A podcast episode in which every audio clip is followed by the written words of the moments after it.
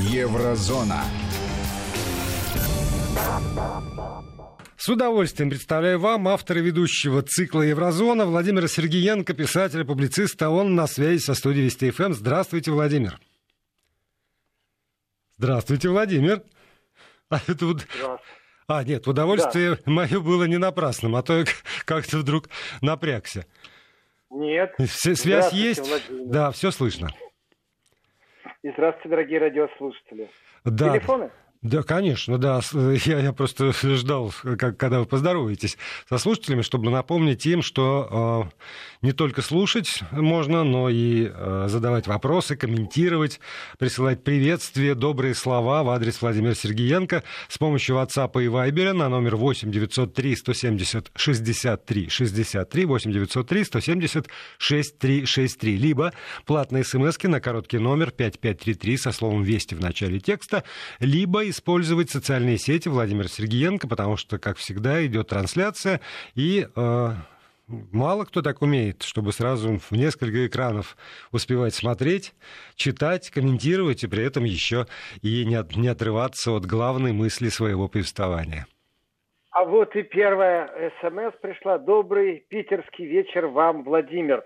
Э, да, дорогие радиослушатели, если так получается, что нет вопросов, и вы не делитесь своими рассуждениями, просто добрый вечер. И географическая точка, откуда вы, если еще вы подписываетесь, как вас зовут, это прелестно, потому что мы узнали, что нас слушают э, в Нидерландах, в Испании, в Италии, в открытом Атлантическом океане, в Корее Южной, в Австралии, в ЮАР – в Дубаях, само собой, США, Канада, Бразилия. То есть у нас география просто потрясающая.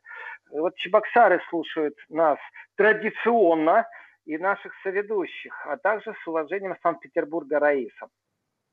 Э, друзья, вы знаете, э, тяжелая у нас будет неделя. Вот правда тяжелая. И неприятные очень даже, я сказал, вести со всех фронтов информационного поля.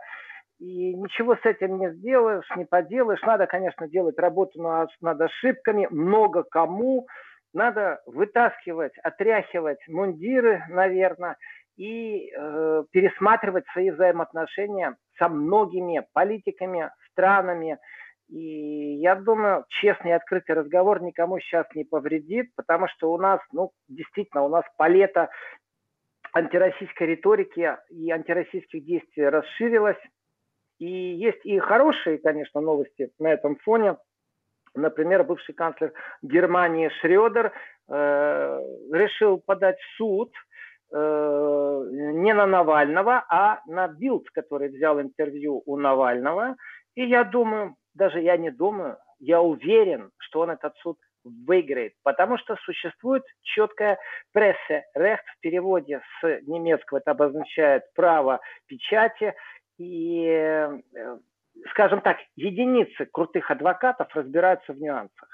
Но кроме крутых адвокатов есть еще и типичные для Германии процедуры, в которых, если вы что-то сказали, и я это знаю по своей книге, потому что ни один издатель отказывал, пока отказывался издать мою книгу «Украина. Открытая рана Европы» в Германии, пока я не предпринял одного шага. И этот шаг назывался очень просто. Я должен был обратиться с прямым письмом э, к канцлеру Германии Меркель и к президенту Германии Штайнмайеру, который был в тех событиях, которые я описываю, министром иностранных дел Германии для того, чтобы им объяснить, какую претензию я им выставляю, или в чем я их обвиняю, или в чем я их уличил, или под что я подвожу, и чтобы они имели возможность по этому поводу высказаться. И у меня есть ответ и, и от Меркель, и от Штайнмайера, в котором они говорят мне что-то, и это что-то дало повод того, что я могу опубликовать все, что я им предъявлял. Пусть это трижды обосновано,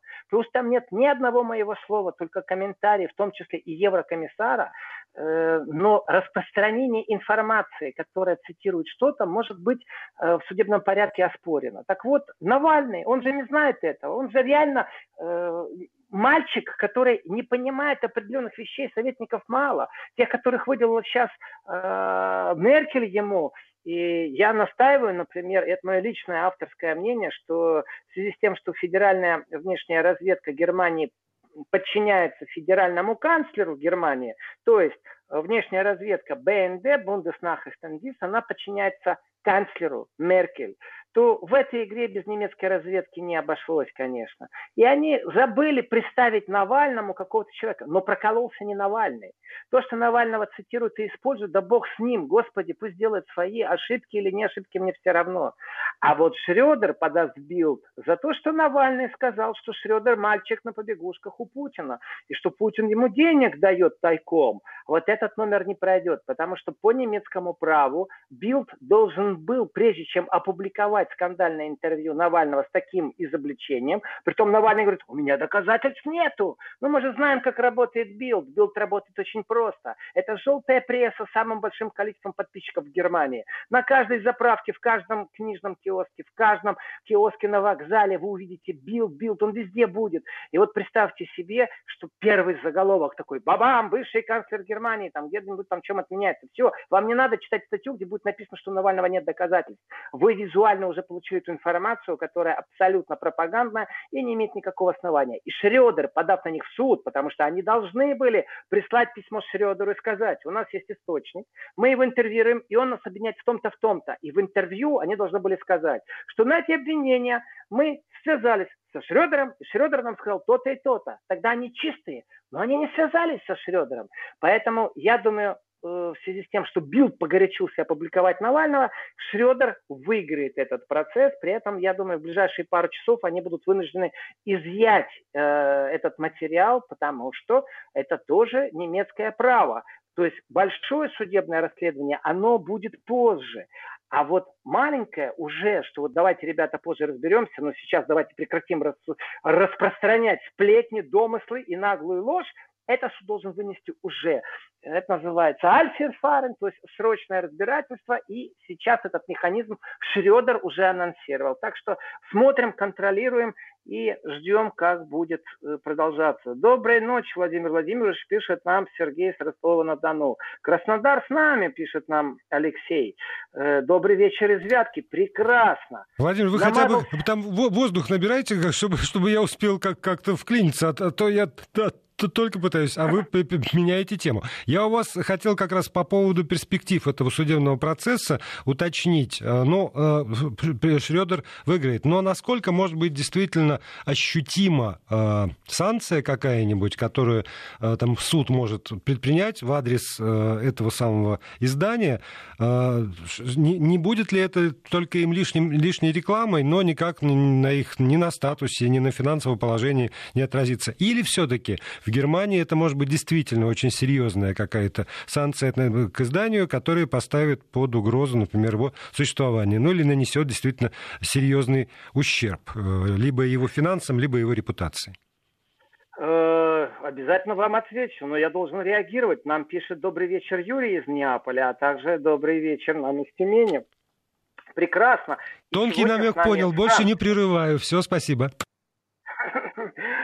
Э, Владимир, по поводу, что может быть санкционного против таблоида скажу честно, таблоид и так далеко пахнущий, занимающийся пропагандой, понимаете, когда э, там русская мафия пишется большими буквами, и вы везде это видите, а потом узнаете, что там два днепропетровских э, переселенца по израильской миграционной визе еще из 70-х годов, когда первая волна шла э, еврейской миграции, и это русская мафия, понимаете, там что-то смошенничали, то вопрос, это русская мафия или кто от лица русской мафии может на таблоид подать в суд? Ну, вот так вот, это так, к информации. По поводу Шредера и его э, отношений в данном случае, его чести и санкций. Дело в том, что никаких санкций быть не может э, в априори, потому что Билд вы знаете, сколько раз их заставляли там забрать слова, да, они заберут, завтра заново напечатают. То есть это таблоид, это бульварщина, но тем не менее эта бульварщина действительно влияет, потому что это самое массовое распространение информации, которая есть на простого обывателя. И есть такая поговорка в Германии, э, канцлером Германии становится тот, кого выбрал Билд. Это действительно такая поговорка, которая отражает влияние.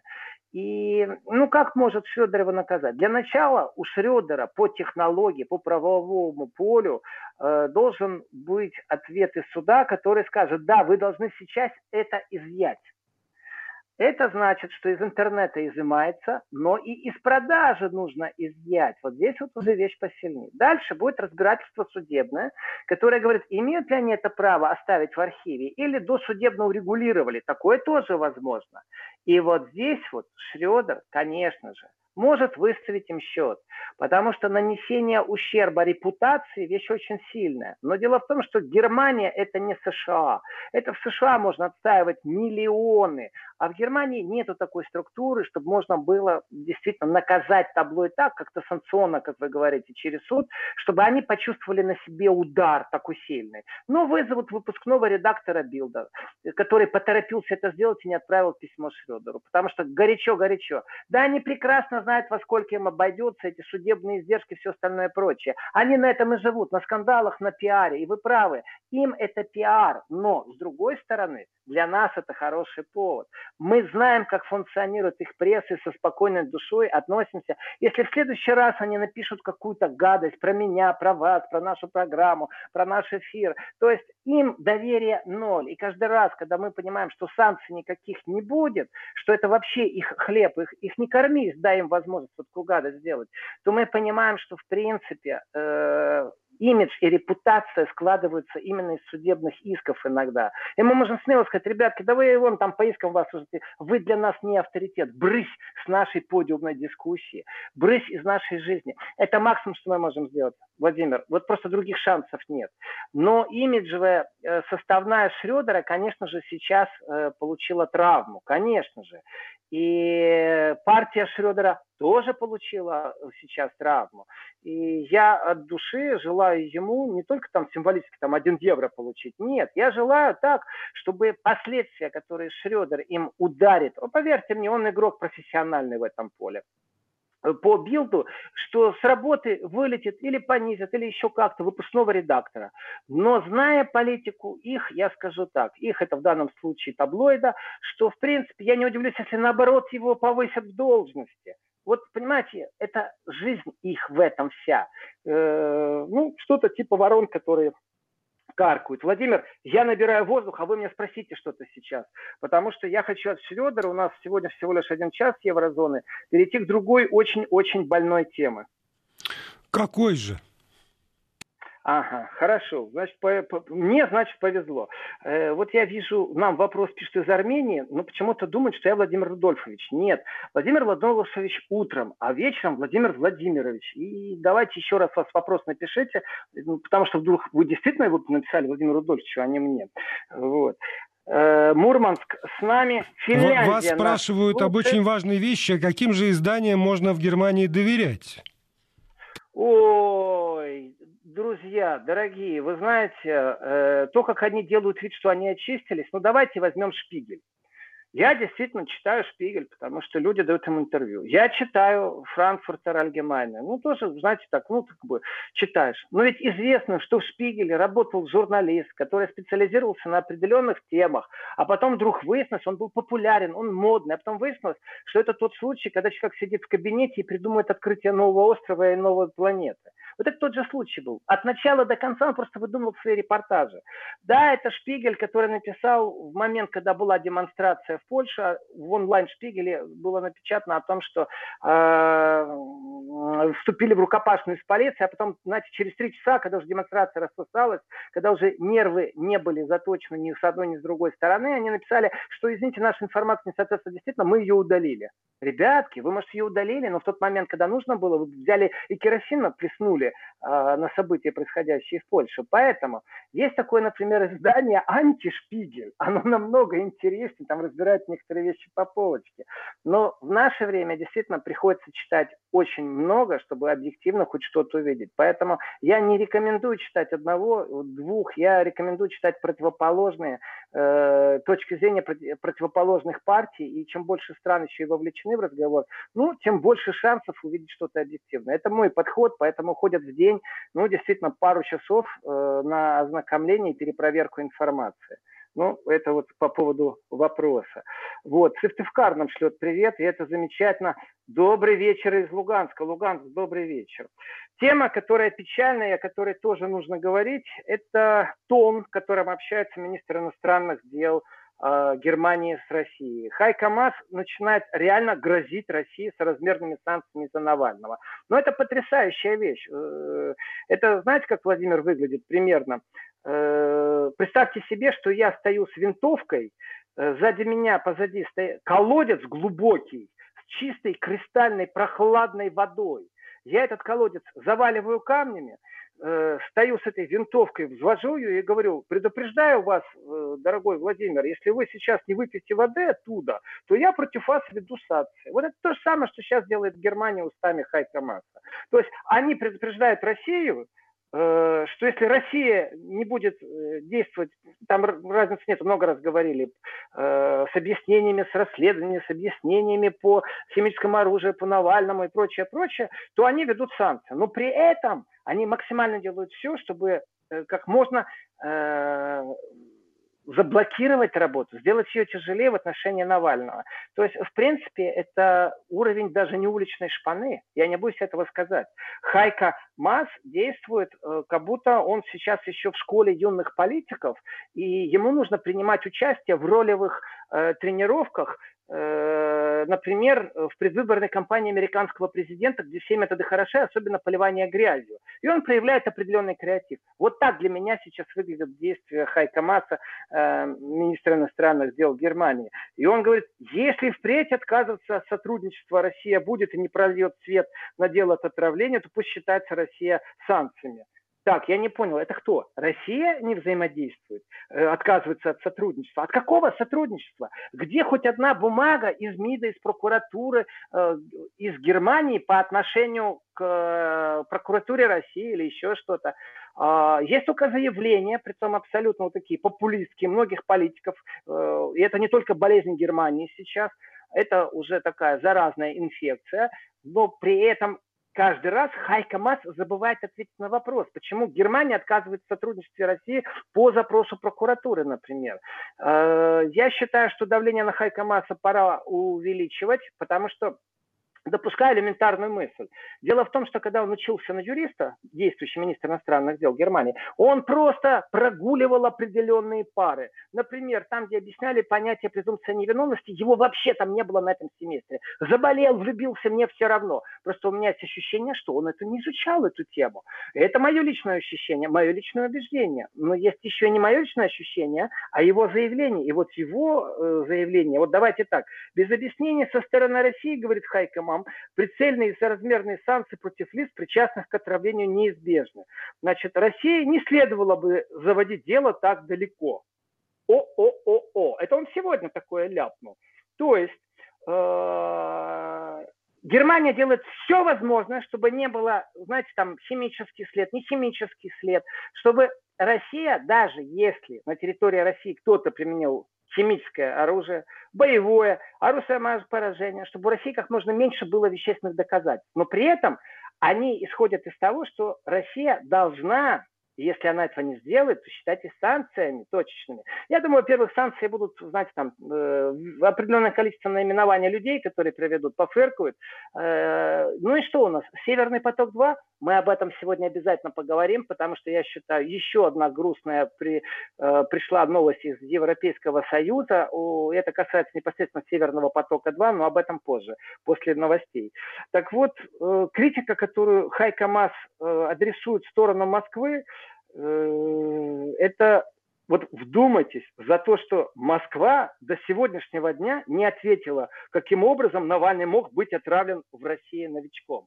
Вот вы знаете, вот действительно иногда хочется обратиться к большому русскому языку и сказать, берегите природу нашу, мать вашу. Уважаемый господин Хайкамас, вы знаете, меня тоже интересует, как такое могло произойти, что один из самых главных элементов, главная улика оказалась в руках Германии. Расскажите, как это могло произойти? И я вам скажу, вы не знаете ответ на этот вопрос, потому что разведка Германии внешняя находится не в ведомости Министерства иностранных дел, а в ведомости Федерации федерального канцлера. И вы не имеете никакого доступа туда. Поэтому вам, скорее всего, товарищ Хай Камаз, а вообще-то правильно сказать ему Камарат, нужно обратиться по адресу. И этот адрес, я вам скажу, называется Бундеснахриchtенdienst. В Википедию открываете, там даже написано, где у них главная штаб-квартира. И вот туда напишите им запрос, пожалуйста. И они вам, может быть, больше ответят, чем ваши вот эти вот заявления, которые являются абсолютно популистскими, непродуктивными, деконструктивными и ни капли не работают на сближение или не сближение с Россией. Нет, вы себя изживаете как партнер, как министр иностранных дел. И я, честно говорю, если так дальше пойдет, я не понимаю, что этот человек может делать и как помочь, например, в переговорах по Украине. Вот честно говорю, если у него такая позиция, то я себе могу представить, как все эти годы они себя вели и почему э, минские переговоры по Украине в тупике. Я могу себе представить. Точно так же и э, я могу себе представить, что человек, который вот так себя сейчас ведет, в будущем вряд ли будет часто иметь возможность поговорить э, с министром иностранных дел России Лавровым, э, потому что сама позиция человека, это называется так. Извини, но я иду когда на разговор с тобой, у меня специальные наушники, у меня специальный намордник, я ничего не слышу, я ничего не вижу, я только говорю то, что считаю нужным. Ну, извините, в дипломатии такое бывает, но это дипломатия силы. Я не думаю, что Германия находится в ситуации, чтобы именно так разговаривать с Россией. Вот абсолютно не думаю. Это настолько ну, геополитически неправильно, это настолько непонимание сегодня э, равновесия, которое существует в Евросоюзе, и я так аккуратно намекну еще Хайка Мальцу, что его партия, если честно, которая отказалась от союза с партией Меркель э, и сказала, что уходит в оппозицию, потом снова вернулась и снова стала обманув своих избирателей, тех, кто верил этой партии, снова стала в коалиции с Меркель ради одного кресла, которое получил Хай Камаз, который умеет быть вторым в команде, когда кто-то другой правит. Это правда, он и до этого работал в германской земле так. То на самом деле вас сковернут в течение секунды, вот в, на выборах в Германии, потому что э, вы дисквалифицируете себя как политика, с которыми можно общаться. Вот и все. А это значит каюк и партии, которую он представляет. И тогда, вы знаете, это совсем другой же вопрос, потому что Шредер, между прочим, это партия Хайка Масса.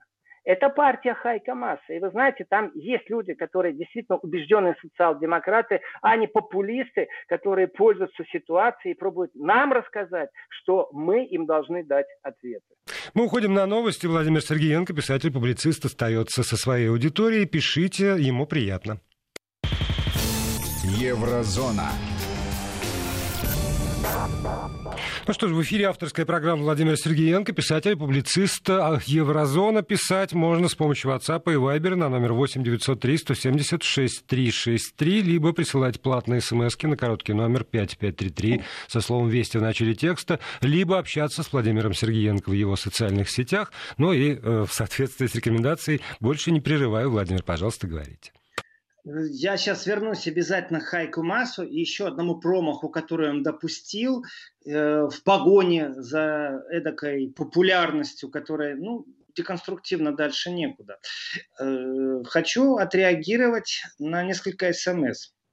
Вот, например, сейчас э, человек, который живет в Германии, едет по Англии и слушает нас. И мне это радует. Но оказывается, что география реклама, как написали, что она не всех устраивает, и, может быть, стоило бы поменьше ей уделять э, время. И таких аж два смс из Краснодара тоже пришло. знаете, это, конечно, хорошо, но э, может быть, вам кажется, что это много, а мне мало – мне, если честно, мало, давайте больше географических точек, потому что вы себе представить не можете, как важно еще потом от вас получать обратную связь в виде вопросов, которые догоняют в соцсетях, в виде тех ссылок, которые вы присылаете. И когда вы обращаетесь, иногда к вопросу мы уже готовы имеем ответ. И это тоже очень важно. Э, так что терпите, кому не нравится, что я могу сказать. А у нас все по плану идет дальше. Хай Камаз и его, если честно, промахи. Значит, э, Хай Камаз решил, что э, он прям, знаете, так акцент поставил на том, что Россия до сих пор не ответила на вопрос, каким образом Навальный мог быть отравлен в России новичком. Но я могу ему ответить уже, что Россия действительно до сих пор не ответила, потому что Германия скрывает улики. И Хайка Мас подумал, что я этот вопрос ему задам. Он его просчитал, поэтому он решил как-то заступиться сам за себя. И он говорит, что э, Россия располагает пробами биоматериалов, взятых у Навального в ходе лечения. Поэтому разобраться в деле отравления оппозиционера в интересах самой Москвы. Отвечаю, уважаемый господин Маас, наш замечательный э, популяризатор идеи о том, что Россия отравила э, я, конечно, издеваюсь сейчас над ним и беру слово «замечательный» в кавычки, э, что Россия отравила Навального. Вы говорите о том, что есть биоматериалы у России, которые взяли у Навального. Ну, например, там моча, кровь, волосы, э, может быть, шкребок с кожи, я не знаю. Но я знаю точно, что у вас этих материалов нет. И если вы претендуете на каплю разумности, то я вам рекомендую действительно вступить в контакт с Россией, с российскими властями, получить полностью проход по всем протоколам, которые только может получить МИД, и сделать так, чтобы сравнить те пробы, которые есть в России, между прочим, тоже через систему ОЗХО.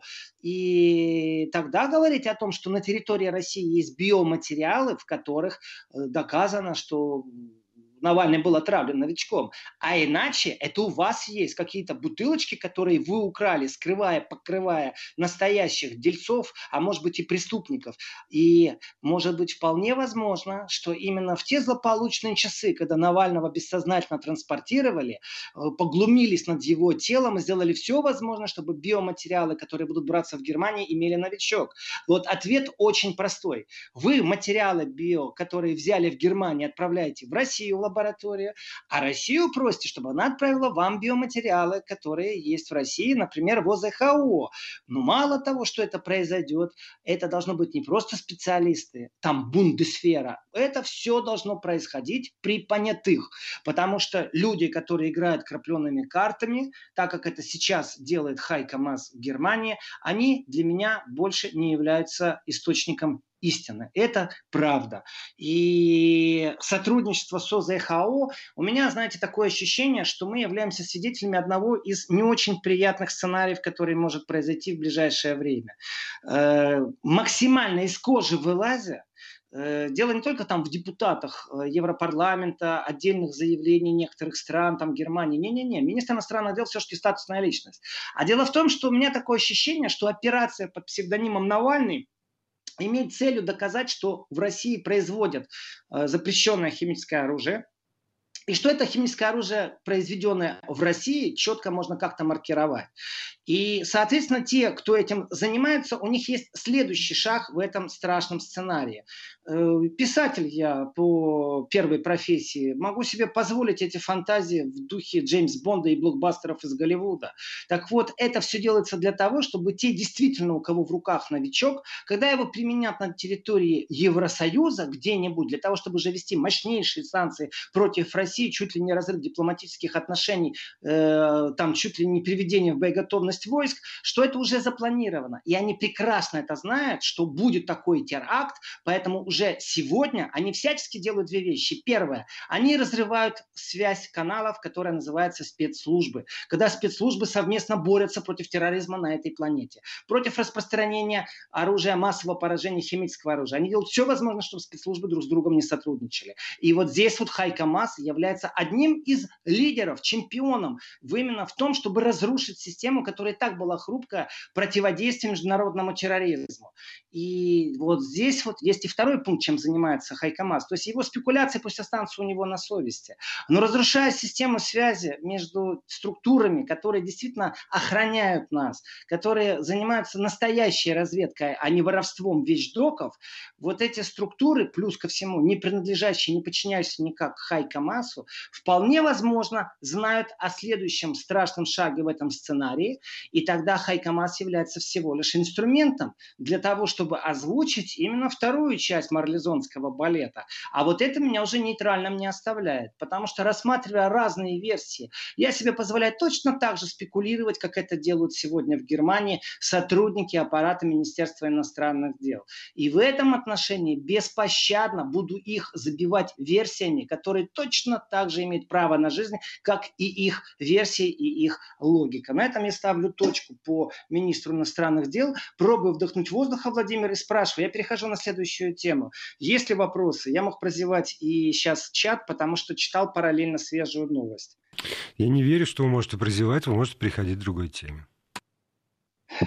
Грустная новость, которая нас э, сегодня тоже задевает, это, конечно же, э, весточка из Польши. Э, неприятная новость, с которой нужно пожить, сделать работу над ошибками, осознать, что происходит. Но прежде чем я ее озвучу, я скажу так, что только сегодня, только сегодня до меня дошло, э, почему Польша делает э, такую антиевропейскую э, линию, создает, притом усиленно, даже у нее очень хорошо получилось это сделать, это сделать карманные суды. Польша как государство попала очень сильно в систему критики Евросоюза именно из-за того, что польские суды не являются независимыми. Они работают в ручном режиме по заказу правительства. Это критика из Евросоюза. Евросоюз пробовал наложить на Польшу санкции. Евросоюз пробовал Польшу как-то окликнуть и сказать, эй, ребята, вы не туда идете, возвращайтесь, нам срочно нужно снова поговорить о том, что такое правосудие, почему суды должны быть независимы, и ваша реформа реформа далеко, далека от того, что называется настоящее правовое поле. Я думаю, что это внутри польский вопрос. С сегодняшнего дня я думаю иначе. Я думаю, вот только теперь мы видим, для чего эти суды работали э, на то, не суды, нет, э, правительство Польши работало над реформой судов, э, и зачем нужны карманные решения? Да очень просто.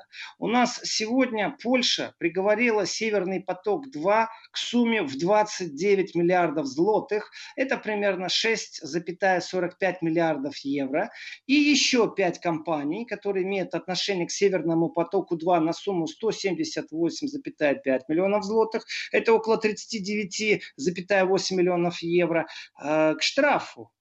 И все это имеет отношение только к тем компаниям, которые участвуют в строительстве Северного потока 2. В принципе, после штрафа, выплаты штрафа в 6,45 э, миллиардов евро, э, не знаю, э, вообще остается ли шанс у Северного потока 2 быть прибыльным. Вот честно, не знаю. То есть при таком давлении, которое сейчас происходит на Северный поток 2, при всей той риторике, которая есть, при поиске союзников, которые есть, у меня теперь вопрос.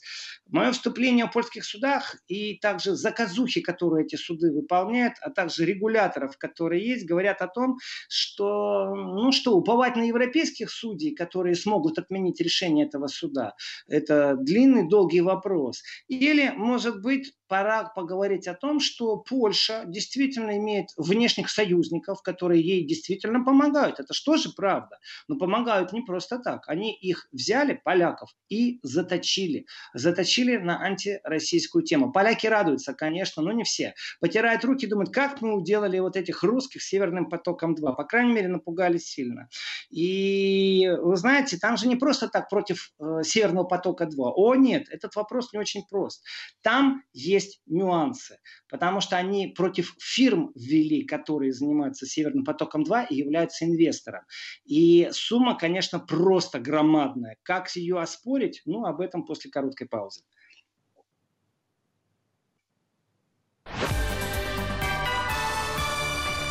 Вести ФМ. Немецкая фирма Uniper Э, очень специфическая фирма Uniper, и она, грубо говоря, создана для того, чтобы активы одного из самых постоянных и стабильных покупателей еще советского газа э, вывести э, из игры и вывести за скобки. Унипер, я считаю, как фирма появилась именно для этого, чтобы отказаться от активов, которые были вложены и можно засчитать как потерями э, от разработки газовых месторождений на территории Российской Федерации. Унипер – это фирма, которая сегодня будет сливать свои снова акции, потому что ее вывели за скобки из большой семьи, ее даже вывели на биржу, чтобы она сама поплыла, эта фирма. И кто же теперь будет покупать? Кто не побоится американских санкций? И, в принципе, очень у нас все интересно. Дело в том, что ведь Северный поток-2, он же должен иметь продолжение. Он же не просто заканчивается, уткнувшись э, в берег Германии. Он же имеет продолжение, например, в виде немецкого газопровода, который называется ОПАЛ. И вот здесь вот очень много проблем. Что по Европакету 3, который говорит о том, что нельзя накачивать в трубу 100% а, российский газ, только на 50%. А Россия говорит, ребята, подождите, но ведь труба на 50% закачана, ну 50% же пусто, пока нету никого, давайте мы на 80% ее заполним. И суд говорит, о, да, давайте, в принципе, звучит логично, ведь никто не поставляет. Но есть темники, которые снова подают в суд и говорят, нет, это неправильное было решение, правильно, чтобы все-таки Россия на 50% меньше загоняла. И ведь австрийская фирма, при том, что ОМВ э, тоже получила штраф 87 миллионов злотых. И нидерландский Shell получил штраф 30 миллионов злотых. И вот теперь вопрос. Если компании начнут сбрасывать свои активы, то есть нежелание участвовать в проекте, кто будет единственный бенефициар? Кто это будет скупать? И здесь у меня очень много вопросов, потому что один из игроков, который начал сейчас переговоры о покупке э, продолжения Северного потока, потока-2 на территории Германии, это, скажем, американский банк. То есть они купят для того, чтобы совсем обанкротить, закрыть и чтобы не работало. Или, или есть другие варианты.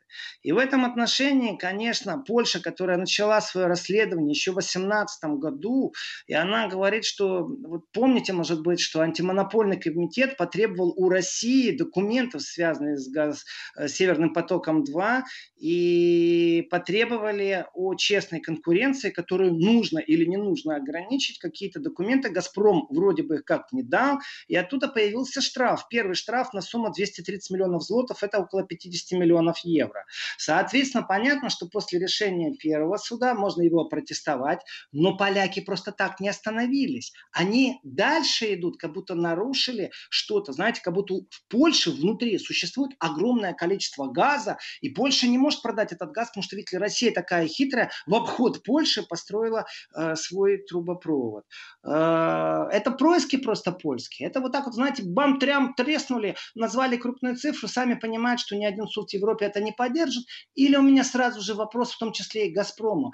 А где конечная инстанция, в которой будет опротестовываться решение польского суда? Ну хорошо, э, одна из таких инстанций это на территории Польши. Вторая инстанция где? Это у нас будет Стокгольмский арбитражный суд. Или, например, Амстердамский арбитражный суд. Или где? Или как? Это действительно непредвзятые суды.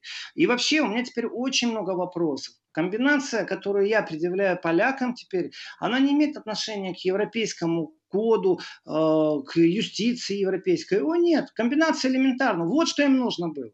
Вот все, что им нужно, это наказать Северный поток-2, то есть конкретно доказать России, что их право выше любого другого и распространяться на определенные объекты. Дальше в игру, конечно же, вступят страны Балтии, и по решению, например, э, польского суда, они могут активы российские э, арестовывать где-нибудь за границей. Это все может быть одна большая игра. Шакалы напали на царя природы, рвут его по кускам. И на каждого шакала рыкать, так ты по логике вещей можешь себя потерять. По логике вещей иди в другую саванну охотиться. Вот что они делают. Их план, он виден сегодня очень четко. Соответственно, если исходить из того, какие фирмы стоят и кому предлагают активы, и кто пробует сбросить себе активы, то получается так. Одна из крупнейших компаний Германии, ЭОН, которая тоже фузионная, очень сильная компания, а, она создает вот эту дочку Унипро, которая должна в том числе раз разведывать месторождение э, газа на территории России. Проходит пару лет, они действительно выводят эту фирму в самостоятельное плавание, они ей дают возможность выйти на биржу, то есть ассимилировать капитал и заявить о том, что они очень серьезные. Потом они отказываются от разведки недр на территории России. Какой следующий шаг? Они отказываются от сотрудничества по Северному потоку-2.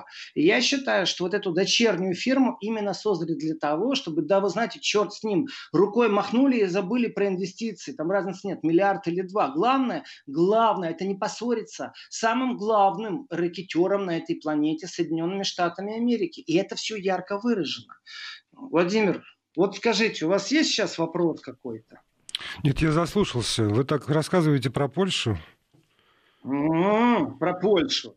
Ну, дело в том, что это не только Польша, это еще, конечно же, и э, повестка, конечно же, европейская, и э, то лоббирование, которое идет не на пользу Северному потоку-2, я так скажу, работа над ошибками сейчас нужна всем. Где прозевали тот момент стартовый, который привел к тому, что поляки могут себе позволить такое в рамках правового поля, потому что решение, которое поляки сегодня вынесли на территории Польши, оно реальное реальное. То есть это не просто, знаете, где-то там что-то там произошло и все. И здесь нужно все силы собирать, в том числе европейско-партнерские. А вот здесь у нас проблема, потому что такая фирма, как Унипро, я вижу ее как предателя этого проекта. Э, и я очень много не знаю подводных камней, но я вижу очень четко, что борьба вялотекущая у нас осталась до конца нереста трески, чтобы можно было продолжить Северный поток строить 2, э, совсем немного. Я ставлю точку и скажу еще только пару слов о том, что в евродепутатстве появились больные на голову совсем. И эти больные на голову совсем обратились к военачальникам Беларуси, чтобы те не подчинялись Лукашенко. Они обратились со словами о том, что нельзя выполнять преступные приказы того, кто захватил власть. И у меня к ним только один единственный вопрос. Ребята, а где вы были в ночь с первого на второго? Ну, так, конечно, утрировано. Что вы делали в 2014 году, когда захватили власть на территории Украины, непонятно кто, и и понятно как. Что вы молчали тогда? Что у вас тут вдруг так Лукашенко нелегитимен, и вы военных призываете к тому, чтобы они ему не подчинялись? Считаю, что уровень евродипломатии тоже получше низко, потому что обращение к военным, ну, я тогда вспомню такую вещь, что, в принципе, при объединении Германии можно было обратиться к военным Германии, которых забыли, с которыми перестали считаться, которых очень быстро демобилизовали, очень быстро, потому что боялись. К ним тоже можно было тогда обратиться, чтобы они не принимали аннексию со стороны Западной Германии своего германского демократического государства. Здесь много о чем можно говорить, но история не знает понятия «Б». История знает только четкие рамки, в которых существует сегодня вот такая бескомпромиссная борьба. И в этой бескомпромиссной борьбе я вижу четко. У нас выигравших просто нет. У нас есть здесь и сейчас люди, о которых мы говорим, которые засветились на небосводе события, которые этим событием спекулируют, которые делают выводы определенные. И, в принципе, если Европарламент не признает Лукашенко президентом, тогда в чем у вас проблема, ребятки? У вас послами проблема, которых Лукашенко отправляет домой в Освояси из Беларуси. Вы говорите, это нарушает диалог. Да теперь у тех, кто остался на территории Беларуси, рук не будет хватать, чтобы керосин подносить к огню социального напряжения. Не хватит у вас... Владимир, время а вышло. Спасибо. Слушайте в субботу Еврозону. Еврозона.